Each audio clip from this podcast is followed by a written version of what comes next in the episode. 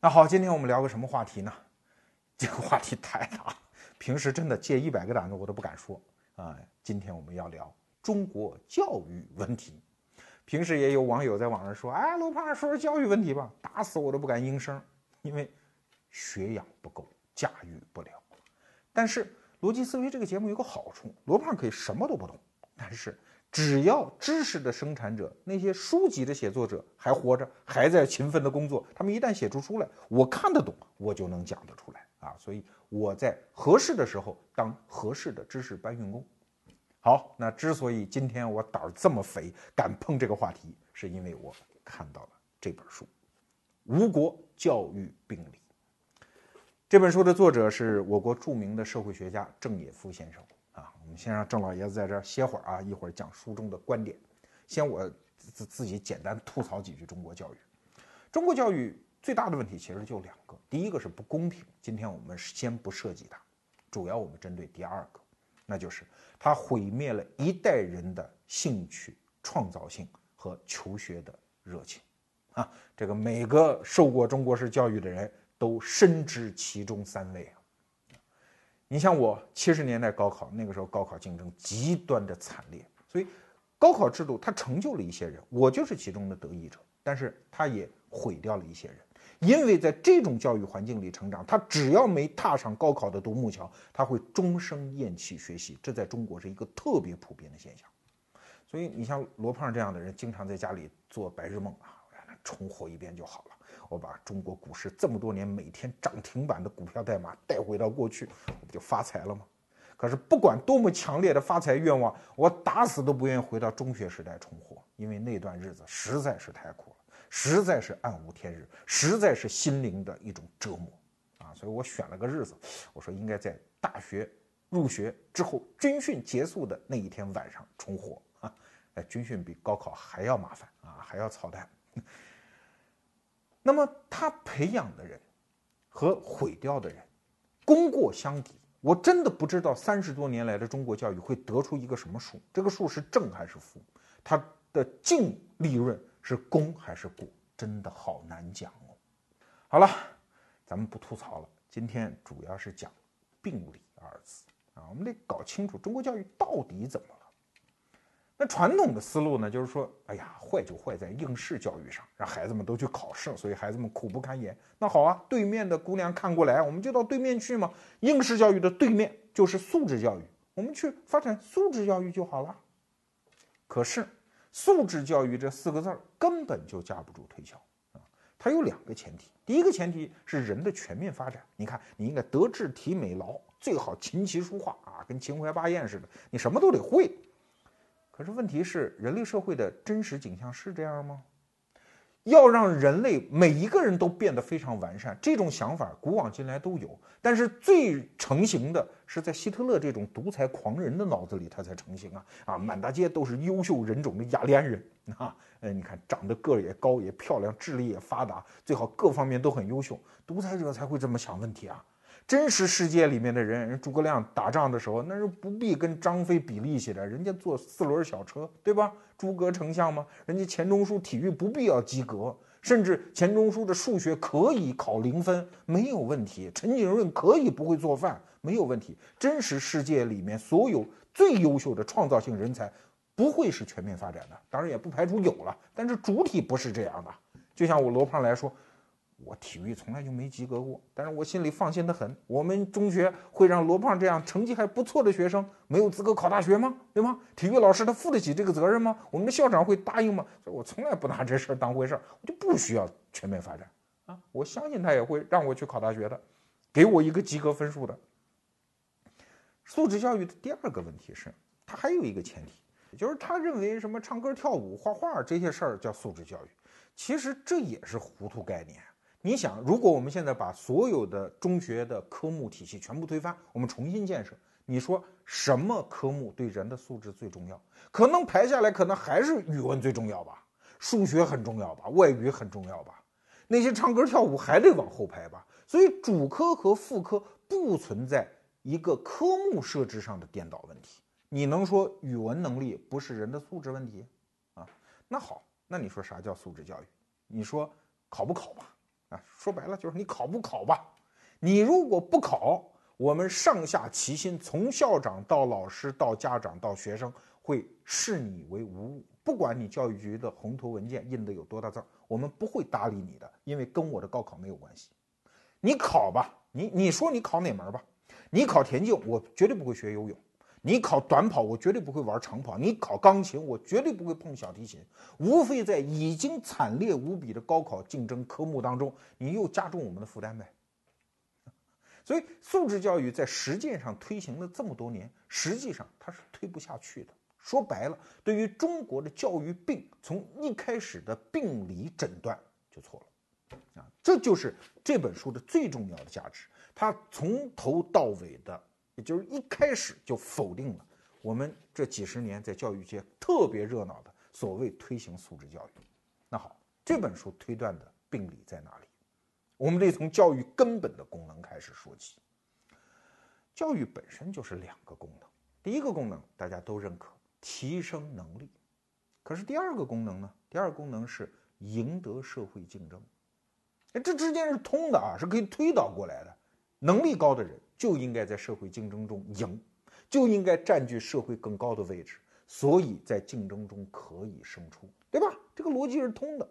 可是，当这个两头逻辑都存在在教育体系里的时候，你会发现后一个逻辑会反噬前面一个逻辑。怎么讲？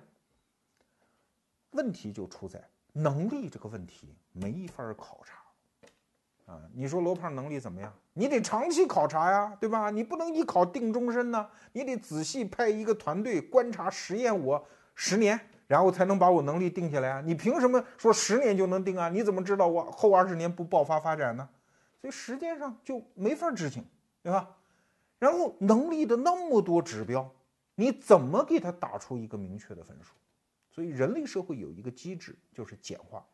最后别废话，什么叫能力？一考定终身，就是这卷子做吧，多少分就多少分啊！只要是对所有人都一样，咱就公平。所以。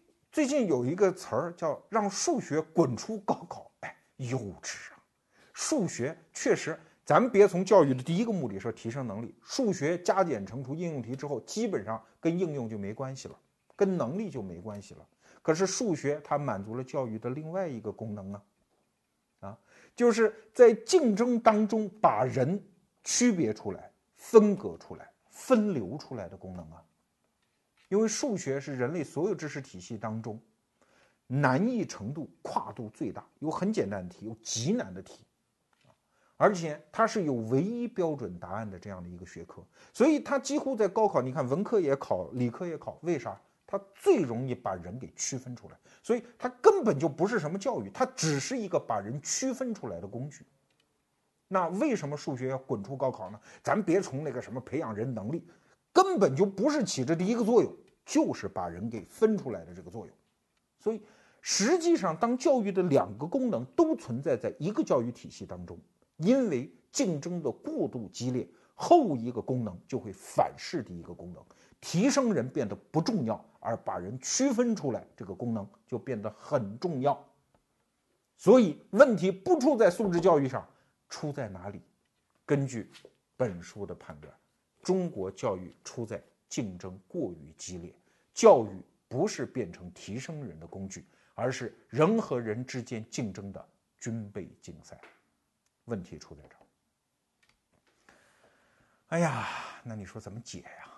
我也特别希望这本书的名字叫《中国教吴国教育疗法》，而不是叫病理啊。但是我看完这本书啊，说实话，当然郑老爷子没这么说，我得出来的结论。这本书得出来的结论就是此题无解，哈，呃，你也别慌着绝望，我给你推推看，解解看，你看这个问题有没有解啊？好，竞争过度激烈导致军备竞赛，那解法只能是两种嘛。第一种缓解竞争，怎么办？扩招啊！你别在这儿这么千军万马过独木桥，人人都能上大学不就行了吗？这个解不就解了吗？但是要知道。这是一个伪命题，这个解法肯定不对啊！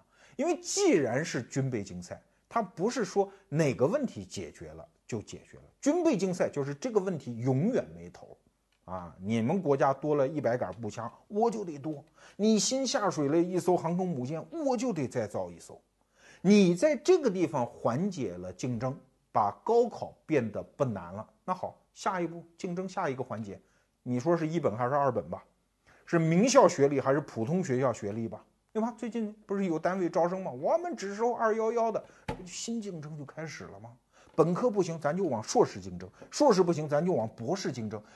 总而言之，扩招其实是一个麻醉剂，是一个阴谋。哈，它是谁的阴谋？它是全社会合谋的一个阴谋。根据郑老师的考察，实际上在近代社会。有一个最大的意识形态啊，意什么叫意识形态？就是大家都这么想，但其实不见得对啊。就最大的意识形态就是教育的作用，甭管是联合国还是各个国家还是中国啊，我们都认为发展教育它一定是对的。你看很多企业一捐款啊，捐个小学，这因为它政治正确嘛。可是你仔细想，教育实际上是一种过度的供给呀，因为所有人在里面都同意要把教育的大饼摊大，对吧？政治家这么说有选票，上层精英阶级这么说，他能继续巩固他作为知识拥有者控制社会的能力。底层老百姓觉得教育的饼摊大，我的子弟有了出人头地的机会，而那些教育工作者、学者、教授们教育摊大，他们当然何乐不为。所以这是一个呃，它的原理有点像滥发货币，对吧？但是滥发货币，全社会都会反对，唯独教育的资源的滥发货币，全社会人都赞成，啊，这不是在中国，全世界都是这个现象。所以，教育是一个最大的意识形态，它早已超越了社会现在需要的这种教育程度，啊，更具体的分析，建议大家去看书，在这儿我只点到为止。那好，当教育不能这么靠扩招来解决，那我们就反过头来往另一边想。哈我们能不能在高考之前就把大量的人分流，就不要那么多人千军万马过独木桥，对啊，最好是提前就分流掉。要知道，这样的教育制度在世界上也有啊，很成熟啊。比如德国就是这样，它很著名的教育制度就是提前分流，啊，德国的小学是四年，四年之后大概小学生是十岁左右。好，那你选择，基本上两条路啊，当然他们学制非常复杂，呃，主体来讲就是双轨制。一轨职业教育，一轨正常的文科中学，将来准备上大学的，你自己挑，啊，如果你觉得，哎呀，算了，我也不愿意去上大学，我愿意早早挣钱，好，上职业学校，非常好的职业学校的培养路径，你去上这种中学，哎，如果你说我将来就是要当知识分子啊，我就是要考大学，那行，上这种学校，哎，分流，这么好的制度，中国为啥不学呢？各位可能会想。我就说一简单的啊，中国就学不了。比方说，在就在前几年，德国通过了联邦职业教育法啊，因为因为德国是个联邦国家，教育的立法权都在各州，唯独职业教育立法权在联邦，所以前几年通过了。比如说零八年嘛，他就规定啊，德国的所有企业都应该申报一种资质，就是叫教育型企业，就是你跟学校联办职业教育。如果你联办，我就授予你这个资质。考察之后授予你资质，然后每教育出来的一个职业教育的学生，联邦给你补贴四千到六千欧元。每一年，联邦准备了四亿五的欧元的预算来干这个事儿。那这个事儿在中国能干吗？哎，我真告诉你，真就各地的政府都出台了这样政策，哪个企业愿意联办，哈，政府给补贴。你知道结果是什么吗？结果就会有大量的公司办这种虚拟的学校，到各处去收身份证，到政府那儿去骗补贴。所以在中国这个转型国家就是这样，很多制度看着非常好，但你一拿来它就变质。但是，中国教育分流最重要的原因，都不是我刚才说的这些，而是啊，我们抖着胆子、炸着胆子说一原因啊，计划生育。要知道，中国人不是没有分流，中国的教育分流自古以来它是自然完成的分流进程啊。比如在科举时代，很多人家就是这样的，因为生儿子多嘛，选一个去考科举。你要知道，不是穷人家这样，富人家也是这样。在这本书里啊，分析了好几个家族，比如说曾国藩家族，那是军工大家族吧，他不存在缺钱的问题，对吧？那至少原来在乡下也是富农嘛。老大曾国藩出事，进科举，他有个师弟叫曾国煌啊，平生就捐了一次监生啊，就捐了一个秀才当一当，然后就终生不设科举，没兴趣，没兴趣，没有人家里人逼他，挺好，没兴趣，回家吧，啊，所以曾国煌是在曾氏家族，在曾国藩这一辈儿里就是操持家务。所以你去看曾国藩家书里面，大量的信都是写给他这四弟的曾国煌啊，呃，这其中你还可以看得出来一种很有趣儿的心态。曾国藩对这个弟弟啊，也是有一点点讨好的啊，因为他觉得这是大后方顶梁柱嘛，啊，弟弟稍微做出一点成就，他就拼命的夸奖嘛，啊，吴家全赖四弟等等这样的字迹，在字句啊，在曾国藩家书里比比皆是。哎，你看，这就是家庭它自然的有一个分流。啊所以在这本书里，我们看到很多家族，比如说，呃，清呃光绪二十年恩科的那个状元张謇啊，他们家就是他有个哥哥叫张察，他们俩人就是一个在家治生产供养弟弟，弟弟去读书，对吧？我们的红军元帅朱德也是全家人把钱借了二百块大洋哦，供他这么一个孩子去读书。后来他哎果然出息了，当了护国军旅长的时候，把这二百块钱给还掉。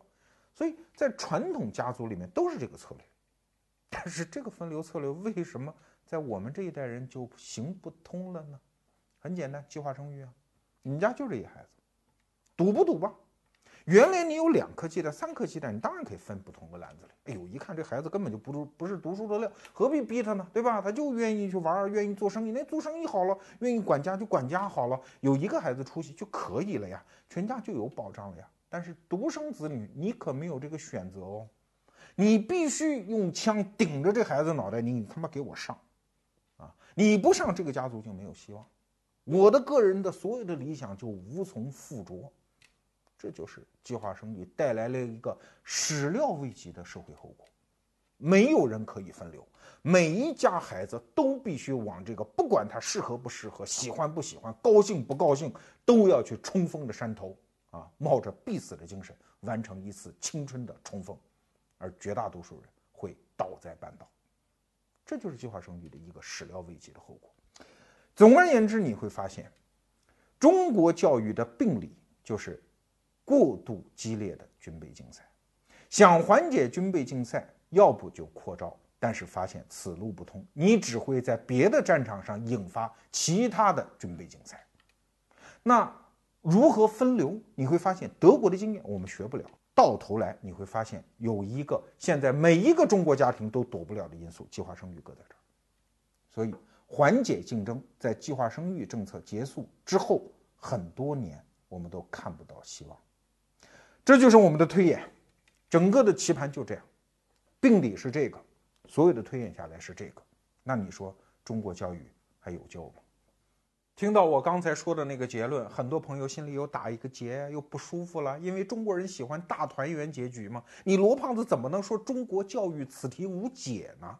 哎，我说无解是在特定格局和前提下无解，但是这些格局和前提也会演化呀，所以未来是有解的呀。当然，我在这儿主要想说的不是这个，而是。针对中国这么大的国家，像教育这么繁难的问题，如果有一人说：“哎呀，此题我有一法可破此阵”，这人一定是骗子，直接扭送公安局，不带冤枉的，对吧？当年我们的计划生育政策就是这样啊，也是奇才异能之士，也是那些呃才高八斗的人，面对这种摆在和尚头上的狮子明摆着的问题，做出一个当时认为最理性的判断，但是又如何？整个社会系统不是一个闹钟，是用你人类理性可以直接控制的东西。它是一个生态系统，它最终的演化结果是上帝兜里的底牌，不到最后一刻不会掏给你看的。它在演化的过程中，最后让你大跌眼镜，始料未及，所有的恶果翻翻出来出现的时候，你才会发现悔之晚矣啊！很多社会政策都是这样。所以，针对中国教育问题，我们与其说有一个人拿得出一整套看似滴水不漏、丝丝入扣的完整的、漂亮的方案，还不如我们此刻谦卑地承认：哦，在现在格局下，此题无解，慢慢改进来的客观和理性。为什么说此题无解？给大家举个例子哈，很多人都知道，怎么样推进教育啊？增加孩子的兴趣。兴趣是最好的老师，这还用讲吗？所有人都知道。但是，只要兴趣的培养遇上高考这道大门的时候，他就会碰得头破血流。为什么？因为高考这个铜墙铁壁的背后有两个潜在的逻辑。想敲开这扇门吗？这两个东西你不能缺。第一个东西叫复习，第二个东西叫奖惩。怎么讲？我们所有人都知道。在高三那一年，基本上没有新课，就是复习，反复练，对吧？九十五分跟一百分的区别就是复习出来的，那五分重要着嘞。奖惩当然了，那个学校发大红榜，每次公布期末成绩，家长说你考多少分，我带你到哪玩，等等，这不都是激发孩子的动力吗？可是你只要往后再推一步，你会发现，奖励和复习就是扼杀兴趣的凶手。啊，我们先说。复习这个事儿，习这个字儿啊，繁体字两个羽毛，啊，两个习字，羽毛的羽，对吧？什么意思呢？鸟数飞也，这是《说文解字》上的解释。小鸟想学会飞怎么办？反复练。对，可是漫长的进化史赋予所有动物一种本能，就是反复出现的刺激，它一定木有兴趣，对吧？生物学家做过一个实验，一小公老鼠啊，他看见一新的母老鼠。瞬间啊，两个小时之内能够交配六到七次，可是之后呢，再也木有兴趣了。直到一只新的母老鼠出现，它又能在一两个小时之内交配六到七次，为啥呢？这是生物的起码能力，好不好？环境所有的刺激，只要反复出现，哦，它就判断安全，安全的刺激它就自动忽略，否则它的神经系统就会过载啊，它要去寻找全新的刺激再来做反应啊，对不对？所以。重复就是最好的扼杀兴趣的工具，这是复习的作用。嗯，还有奖励，我们所有人都知道，奖励分分成外奖和内奖。所谓外奖，就是哎，对外我干了这件事儿给我什么好处；内奖就是我干了这件事儿，我内心的满足感、创造之后的成就感给我的奖励。可是我们现在所有的奖励都是外奖哦，啊，考一百分咱们怎么着？登上大红榜的榜首，女同学看你的眼光不一样，这都是外奖，而学习本身变得是手段而不是目的。可是所有的奖励有一个特征，就是简单行为靠奖励来促进有效，复杂行为无效。举个例子啊，比如说一足球俱乐部老板啊对球员说说今天那个对手那个队有一哥们儿我看他不顺眼，给你一百万上场把他腿踢断，这个真能办到。但是老板说给你一百万，你给我进一个球，他真就办不到，至少他不是靠奖励能够触动办得到的，奖励就是这样。所以学习这个事儿在高考这个铜墙铁壁面前，奖励当然有效，因为它是个简单动作。可是你要说，哎呀，你得得诺贝尔科学奖这事儿，那就复杂动作，那比中国足球闯进世界杯要难太多了，他真的就办不到。内讲的反复重复就是。啊，外讲的反复重复就是内讲消失的重要动力。简单的道理，吃伟哥吃多了，你自己就不行了，就这么简单，啊。所以我们可以推导，就是兴趣引导的教育和高考现在的背后的逻辑之间是有内在矛盾的。鱼和熊掌，你只能得其一。所以你说此题怎么解？它都是内在冲突。当然。各位可能说，那你说未来如果要解，怎么解？啊，在郑也夫先生的这本书里，《吴国教育病理》啊，里面提到了两个有意思的思路。我觉得，呃因为他是一个业余生物学家，他写了大量关于生物学的书。呃，我读过其中，也推荐过其中有一本叫《神似祖先》啊，很有意思。他的很多判断是从生物学推导来的。比方说，情商问题，我们现在的教育。是过度的重视智力教育，可是智力这个事儿说白了，到了一定的水平啊，你智商五百，你智商一千，跟生活的应用已经毫无关系，甚至跟你的竞争力已经没有关系，除非在特定的，比如科研部门啊，像我们平时老百姓智商有个一百二，够用够用的了，大部分人都能达得到，对吧？可是学校教育往往只是单向的智力教育啊，可是郑也夫先生认为情商教育更重要，为啥？从进化论来分析，原来人在原始丛林的时候有情绪，对的呀，这是漫长的进化史给我们基因中刻下的一些原始代码呀，底层代码，你一定得这么干。遇到野兽，你得惊恐啊，你得跑啊。有人把你三天来唯一一顿晚饭给抢走了，你得愤怒啊，你得上去攻击啊，对吧？所以我们的基因里面刻下的这些代码，都是在那种生活状态下相匹配的。可是工业革命以来，人类温饱不愁了。我们的很多身体的反应都是要和几百万年的进化史形成的那些刻在基因底层的代码做斗争啊！你比如罗胖子是个胖子，对吧？那怎么减肥呢？我得忍住不吃。可是吃它就是本能啊，因为原来祖上的时候没得吃，天天看见吃的就掉口水啊，各种分泌内分泌，对吧？就触动我去要吃上那一口。但是现在因为天天不愁吃，所以你就吃多了，所以你就胖。你想减肥，想忍住这个口。啊，你就得跟几百万年形成的进化的习性做斗争，学习是一样啊。情绪现在在现代的工业社会之后，当人们都富足了之后，请问你的情绪在时时刻刻回到那种原始人式的惊恐和愤怒，它就不对了嘛，对吧？啊，现在我们一个朋友别别人来拿你的东西吃，你马上跟办公室同事翻脸，好意思吗？对吧？你这个人情商太低吗？再比如说，悲观和乐观，原始人的时候，悲观情绪是很重要的，因为它意味着你对事情有更紧密的筹划，对吗？哎，对很多事情做更安全的判断，而过于乐观呢，也许你行为就很粗疏。所以人都是趋向于悲观。可是现代社会呢，乐观往往更有利于协作。你看，这就是情商大转移呀，情商的价值比智商要重要的多得多。可是我们现在社会的。教育呢？我们是单向的智商教育，而不是情商教育。情商教育需要大量的时间跟伙伴在一起，去游戏，去做活动，去做文娱活动，去做愉悦的事情，去彼此之间进行协作。而现在，我们从小学开始就是一个残酷的战场，还好意思说不让孩子输在起跑线上，对吗？如果单向的智力教育又是一个激烈的竞争，请问情商怎么培养？更何况孩子也没有时间。所有的家庭只要有孩子上学，这个家里最忙的是孩子，而不是大人，对吧？情商是需要时间的，所以你看，从智商教育转到情商教育，这是进化史和现代文明状态给人类提出来的挑战。什么时候我们能完成这个跨越呢？这是一个，还有一个创造力问题啊。我们所有人都知道创造力好，可是从进化论的观点来看，创造力好什么呀？那个叫变异。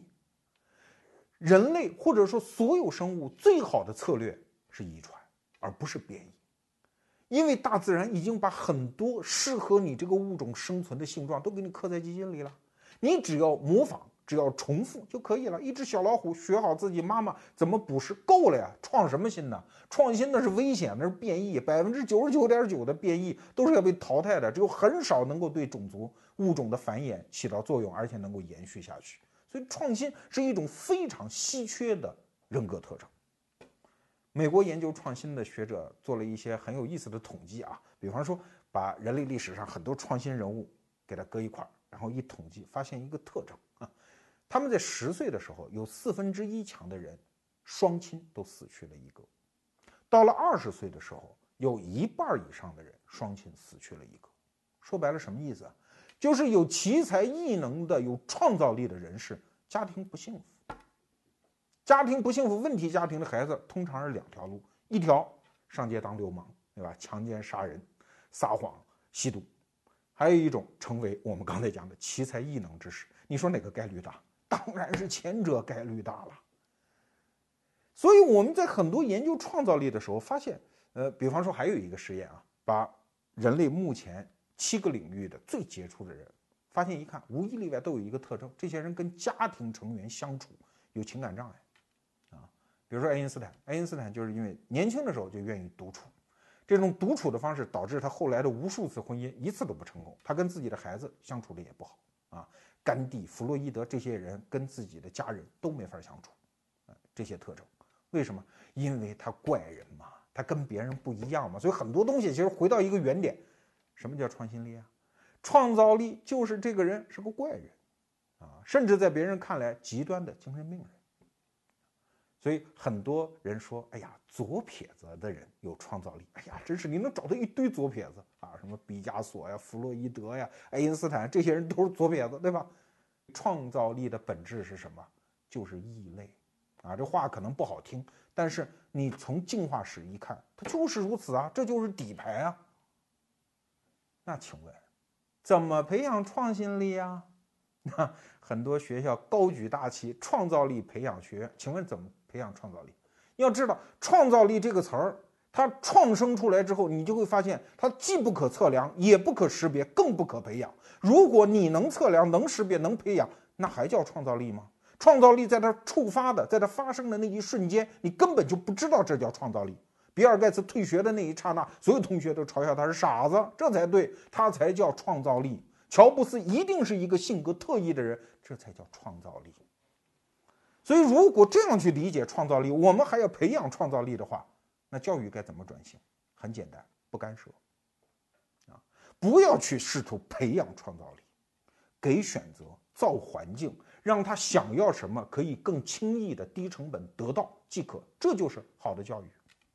而我们现在的教育呢，用一句土话说，伺候的太勤。啊老想干涉，哎，我看着你，我怎么给你搞点创造力？哎，你怎么知道你能给他创造力呢？我们人类只能搞清楚怎么毁灭创造力，我们现在没有能力搞明白怎么培养创造力。所以啊，根据郑也夫先生的判断和学术上的研究，等什么时候我们的教育从智力教育变成了情商教育？等什么时候我们的教育从过度干涉的、伺候的太勤的教育，变成一种袖手旁观式的、更温煦的、看顾式的、旁观者式的教育，我们的教育才有希望。刚才我们介绍的是我国著名社会学家郑也夫先生关于中国教育问题的深刻观察这本书哈，诶，拿错了啊，这是逻辑思维的书，这才是郑先生的书。那好，接下来咱们就夹带一点私货，说说罗胖个人的。观察角度，有的社会问题的解决就是这样。原来觉得这是难题，一路往下奔，觉得解决很难。可是突然之间，哎，就解决了。比方说，十九世纪末期，国际上很多大城市，什么伦敦、巴黎，都为马粪问题感到苦恼啊！那么多马车，马粪太多了，要解决清扫问题。那这个问题是最终解决了吗？不是，是马车木有了，就变成了满街的汽车。所以很多社会问题的解决不是问题解决了，而是问题本身消失了。今天我们讲中国的教育问题，会不会重蹈这个覆辙呢？我觉得很有可能。为什么啊？罗胖又要说自己的看家菜了，因为互联网。很多人都说你罗胖子对互联网就是拜物教啊，什么事儿互联网都是好东西。我慢慢说，你听有没有道理啊？原来我们的教育就像郑先生说的。是军备竞赛，每个人都要往金字塔顶去跑。可是互联网这个金字塔顶崩塌了，在北大门口混的芙蓉姐姐混得比北大毕业生要好，在北影厂门口群巡的王宝强比北京电影学院毕业的毕业生要好。这个时候你会发现，原来那个塔是所有人的晋升之途，这个唯一性丧失掉了。而相反，原来在那儿拼命竞争、拼命竞争的人，却突然发现怎么回事儿？本来不是说好了吗？博士生有吃有喝，吃香喝辣，习得文武艺，货于地方家。怎么现在博士生找不到工作啊？在学校期间，最好的学校给八百块钱补贴，然后到毕业的时候找个两三千块钱的工作就不得了了。说怎么会是这样？哎，就是这样，因为互联网时代不是只有你那个金字塔才是竞争的战场啊，到处可以有个人的崛起啊。如果要想明白这个，出门左转啊，看逻辑思维以前的有个节目叫《唐导也能当英雄》，讲的就是这个道理啊。到处都是竞争的战场，那个唯一的博弈战场突然碎裂崩塌掉了。那结果是什么？结果就是原来的教育军备竞赛变得不再重要，甚至整个学校制度存在的可能性都会有人提出来质疑。那这个情景有点像什么呢？我还记得当年我在北京广播学院，现在叫中国传媒大学啊，读研究生的时候，学校搞过一拍卖会，啊，最后学生可能搞笑嘛，拿上去一本就是思想品德教材吧，大概是那么个东西，翻得破破烂烂一本书啊，原价两块多啊，然后拍卖老师比较有水平啊，就跟大家讲了一段话，说这个思想品德教材怎么那么好啊？然后学生就起哄啊，那叫价吧，反正两块钱、三块、五块，就一直在叫，所有人都开始加入这一场欢乐的竞争啊！最后叫到一百二，有一个非常尖利的女生叫出一百二，全场突然静默。然后突然一个声音悄悄地喊起，慢慢成节奏的，全场在喊这个声音，什么？啥？卖给他？啥？卖给他？这就让我想起了今天仍然奋战在博士生考试现场的那些可怜的竞争者们，他们在竞争一个已经被众人抛弃了的山头啊！这个太悲哀了。互联网。解构了传统社会的中心化结构和金字塔的竞争场景，所以军备竞赛还会持续吗？我怀疑。那第二点，互联网带来了一种全新的知识压力。传统的工业社会它为什么得分科？为什么得造这么多金字塔呀？因为工业时代创造了大量的知识，想做通才已不可能，每个人你必须是专才。进入大学的学科分类，然后一座塔一座塔，每个人各爬一座。你在刚开始就得想好，然后去爬，哈，这是学校教育那种体制化、那种僵硬的体制的源头。可是互联网时代，你会发现，这么爬有点不对了，因为知识存量更庞大，庞大到甚至已经溢出了用文字、用书本、用演算、用纸张无法承载的程度。我还记得，在美国有一个学者做了一个研究啊，他把人类历史上所有奇才异能知识按照时间和空间进行了一个分裂啊，时间大概是五十年，半个世纪左右，空间一个城市，他看世界历史上哪个城市出现的人才最高啊？最后发现三个城市，一个是公元前的雅典，一个是十六世纪的伦敦，还有一个呢是十五世纪的佛罗伦萨，准确的说。一四四零年到一四九零年这五十年的佛罗伦萨，什么达芬奇呀、米开朗基罗呀，这些人，拉斐尔啊，这些巨匠全部出现在这个城市。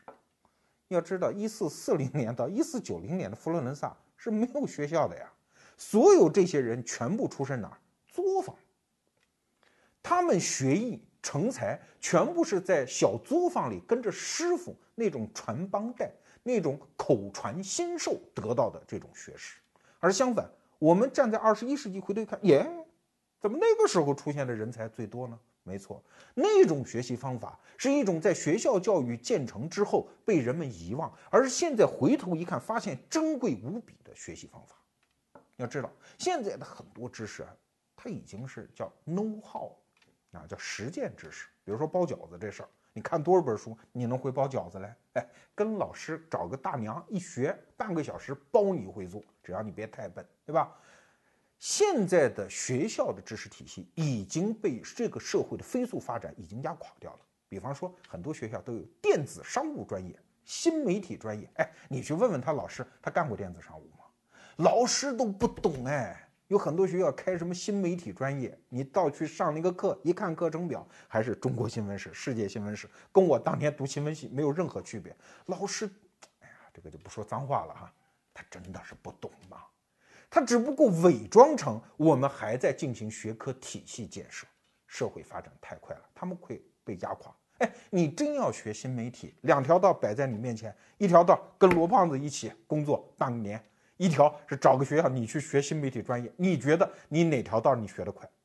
不是说罗胖子能干，而是我们在一个作坊，我边干边想，边试验。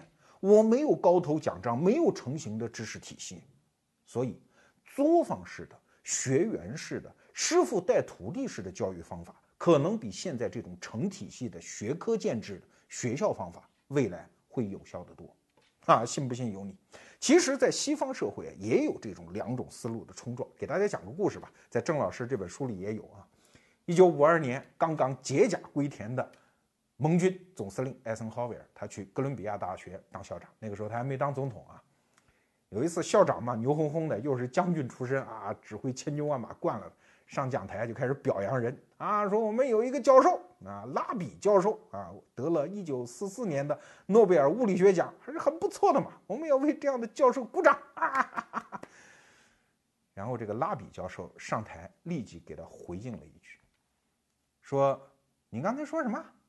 说我们的雇员拉比教授说你没有搞错，你校长才是我们的雇员，我们教授。”就是哥伦比亚大学，我们雇的你，你看，到底学校是什么地方？是一帮有学问的人带徒弟的地方，还是现代国家用制度性学科分立建设建立起来的一个机械化的体系？你看，在美国也有这两种认知的冲突，对吧？那么未来那些高墙大院里的学校还会这样存在吗？我存疑。这是第二个互联网。那第三个互联网的作用，现在的知识它不仅在总量上扩张，而且知识所适应的人类生存场景也在变化啊！在这里，我们就不得不回到一个八十多年前的老人啊，一九三二年，著名的经济学家凯恩斯他就讲了一句话，他预测啊他说大概在一百年左右，人类的经济问题就将终极解决。说白了，因为匮乏，比如吃不饱穿不暖这种问题。就会终极解决，啊，一九三二年，也就是二零三二年，离现在也没几年了啊。那这会不会是现实吗？我坚信这一点。人类从二百年的历史看来，我们会持续的走向富裕，当然会出现其他的问题，但是温饱问题解决这一点几乎已经没有悬念。在我们这一代人生命当中，全球性的饥荒将会不复存在，这一点我是坚信的。那好。凯恩斯在八十二年前，他就提出这样的问题。八十一年前啊，他提出这样的问题：当温饱解决了，也就是说，人类进化史上所有的最终极、永恒的问题解决掉，那好，所有的人类进入大量的休闲时间。请问，我们要拥有一种什么样的生活，才能配得上那样的休闲人生呢？对呀，这个问题很严重啊。我们现在看美国，百分之二的人口解决全美国人吃饭问题，农业问题解决了。你再去看什么三 D 打印机、新工业革命、能源革命，未来很可能也就是百分之二十三的人口，人类所有的制成品全部解决了。我们含辛茹苦建立起来的偌大的工业世界的那个就业体系就会崩塌掉。啊，要想了解这个，出门再左转看我们以前的一期节目，叫《和你赛跑的不是人》，讲的就是这个道理。那剩下的人怎么办？他不会失业的，而是大量的人转进到一种。互相娱乐、互相服务那种新行业里，那些行业、那些奇思妙想，我们站在二十一世纪初年，可能想都想不到啊！你看，这但中国人在这方面是比较先进的，我们能够发明让全世界惊天地泣鬼神的按摩脚这个行当啊，这也就是中国人的发明。但是未来的行当就这样，就是人和人之间创意性的彼此服务。你给我跳个舞，我给你唱个歌，咱俩上哪个电视节目搞一个什么真人秀等等，我们就这样互相服务，很欢乐呀。那好，请问那个时候的教育需要什么样的知识啊？需要不追求结果的欢乐。我的个老天，这个东西是现在追求结果的教育体系能够培养得出来的？有一本书啊，给大家推荐一下，美国维茨金啊写的叫《学习的艺术》，也有翻译成叫《学习之道》啊。这人什么人呢？是一神童啊，十三岁就拿到了国际象棋的国际大师的称号啊。但是后来这哥们儿就是实在是匪夷所思啊，这小小伙伴们都惊呆了。他后来成为中国的太极推手的国际锦标赛冠军啊。所以他在书里写，他说我这人呢，我发现我其实既不是真懂棋，我也不是真懂太极啊，我真懂的就是学习。所以他写了这本书。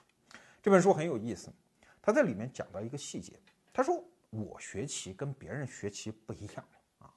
所有的棋手，当他立定要当专业棋手，他都是从开局开始学，咱们摆子儿啊，刚开始开局有几种开法。